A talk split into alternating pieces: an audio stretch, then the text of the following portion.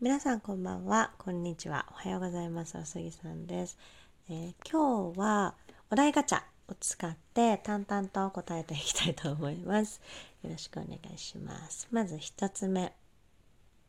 えっ、ー、と、じゃじゃん。最近撮った写真には何が写っている、えー、最近と言いますか、今日、数時間前に撮った写真、もうニヤニヤ一人だったんですけどね、ニヤニヤしながら撮った写真はあのおおそらくお店のオーナーさんの息子さんたちがあのまかないみたいな感じでご飯を店で食べてたんですよ。でもまあわがまま息子2人だったんですよね。だからもうご飯食べてる途中でどっか行っちゃったり遊んだりとかしてたんですけどその子たちのご飯の中にあるチキンを野良犬があのちゃんと椅子に乗っかってテーブルに両手ついてあの 食べてるというあの写真を盗み撮りしました。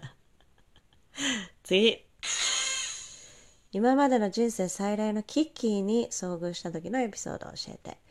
えー、これはねちょっとね無料では話せないですね。なんですけどあの東南アジアに引っ越してきてあのイミグレーションと問題が発生したことがあります。今年です。もう年明けてすぐ。もうねお友達に助けてもらえなかったら私は今ここにいませんっていうぐらいのこと。これはねあのまだみんなには内緒にしときます。次。自分を食べ物に例えるとしたら何？えー、私はそうですね。なんか塊ででかくってずしっとした感じかな。わかんないです。皆さんはどんな印象がありますでしょうか？次。親友って何人いる？親友だと思う理由も教えて。Best friend はそうですね。まあ生きてる中で確実に増えていっていて減ってはないと思います。あの小学校時代にできた親友今となってはあんまり連絡細かく取らないですけどでも親友のままだと思ってるので、まあ、親友は増えてるのかなと思うんですけどそうだな日本うんわかんないですけど10人以下だと思います。ちなみに親友だと思う子たちは理由ってまあ難しいですけど自分と似たような人もいるし自分と全く違うような人もいますが、まあ、細かくいちいち連絡取らなくてもずっと深いところでつながっているなと思える人たちが、まあ、親友なんと思って私は思いおります。はい、次。最近知った新事実を教えて。えー、っと、あの、すごい言うの恥ずかしいんですけど、今の日本の総理大臣は、菅さんと読むのではなく菅さんと読むというところを 今更ながら知りました。すいません、えー、尊敬する人の尊敬する人の尊敬ポイントを3つ教えて。うーん私は尊敬する人たくさん。いますけれどもそうだな。一番今パッと思いつくのがデヴィ夫人ですね。デヴィ夫人って、まあ、タレントですけれども彼女の尊敬するポイント。一つ目はもう苦境と言いますか大変な状況の中でもう自分のできる最大限の努力を惜しまずにやったというところ若い頃に。これは調べてください気になる人は。っていうのが一つ目。二つ目はもうあの美貌を美しさを無駄にせずしっかりと武器として使っていたこと。三つ目は、まあ、年をとっても、あの、努力をと怠らないところですかね。まあ、他にもたくさんありますよ。なんか恐れてない感じとか、あの、自分だけが成功するんじゃなくて悩んでる人に対する言葉を発信してるとか、あの、まあ、大御所な感じだと思うんですけどあの芸能人としては。もう仕事選んだ方がいいんじゃないのってなん勝手にね一般人がの私が思うぐらいいろんな仕事をしてるっていうところ。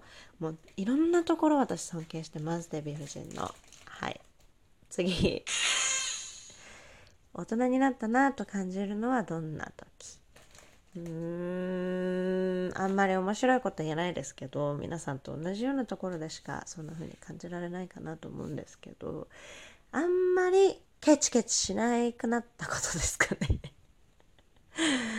なんかこっちの方が100円安くないとかっていうところまでは見ずになんかこう出し惜しみしないと言いますかそこまでカツカツせかせかやらなくなったなっていうのは大人になったと思うところですかね。まああとはそうですね。なんか自分と異なる人とか自分と意見が違う人のものに対してあんまりこう憤りを感じなくなった。基本的にこう取り戻す取り乱すくらい怒り狂うとかっていうことがなくなったのが、まあ、大人になったと思うところですかね。次。彼氏もしくは彼女の実家へ挨拶に行く時。お土産は何を持ってていく。うーん。うーん。これは難しいですね。でもやっぱり相手の方に何が喜ばれるかどうかっていうのを聞いてそのアドバイスを参考に持っていくと思います。お菓子だったらお菓子。まあ消えるも消えてなくなるものがいいですよね。お茶とかお菓子とか、まあ、そういうのがいいかなと思います。当たり障りなく。ちなみに私の彼は日本に帰ってくる日本に遊びに来る時に、まあ、外国人なんですけどあのくっそ重い大仏持ってきたの。誰も欲しくないでしょって思ったけど。多分一番私今までで一番空気読めてねえだろうって思って。たお土産ですね。でもそういうものもね後になってこうエピソードになるからね何でもいいと思います。はい次。宝くじに当たった。話すとしたら誰？うーんまあやっぱ近しい人ぐらいですかね。たかられるの嫌ですよね。私絶対そういうのたかられたくないの。あの国とかねカルチャーによってはなんかこう大金例えば獲得したらみんなでシェアするとか例えばその何？例えば100万円もらったとしてそのうちの10万円はみんなでこう還元して使いましょうみたいな感じあると思うんですけどもし宝くじだったらでそれが私に起きたら多分隠す。自分の将来のために使いたいですもん。なんか浪費とかショッピングとかじゃなくてね。なので取っておきたいからあのだあほぼ話さないと思います次。今まで一番悔しかったことは？うーん一番と言われるともう人生すごい振り返ってどれが一番悔しかったかなっていうのをあの考えないといけないとか私は思っちゃうんで真面目にね。だからまあなんか今パッと思いつくことで話しましょうかと思うんですけどし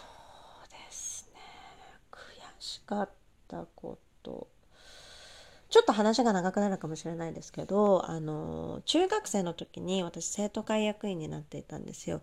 であの生徒会役員になったってことはいろんなことが挑戦できると思っていろんなことこう考えていろいろやってた中であの発展途上国へのボランティアみたいなことをしたくってあのすごいいろんな人に呼びかけたんですね。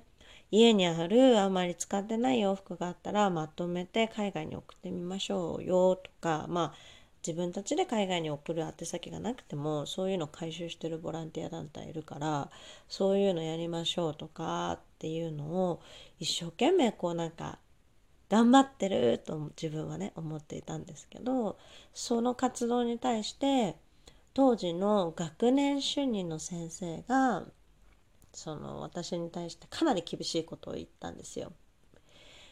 自分の身の回りの人のことを大切にできないで、まあ、自分の身の回りの人たちのことを考えて何か行動するということができないで自分の国とは違う国に住んでいる人たちのことをどうやって助けるんですかって身近な人を大切にできないのにどうやって遠くの人を大切にするんですかって言われた時はすっごい悔しかったですね。まあ、今私が大人になってみたらなんかまあ言ってることがどういうことなのかっていうのがすごくわかるしそういう厳しい一言を言ってくれる先生がいたっていうのはなんかすごいありがたいなと私は思うんですけど当時はめちゃくちゃムカつくってぐらい悔しかったですね。こんなティーンネイジャーが頑張ってやってんのになんでそんな大人はそういうことしか言えないのみたいな感じで すごく悔しかったのを覚えてますね。はい、次。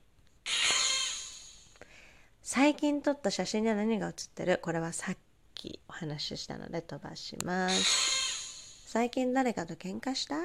原因も教えて。うーん、これも簡単には語れませんけれども、最近彼と喧嘩、言い合い、話し合いになりましたね。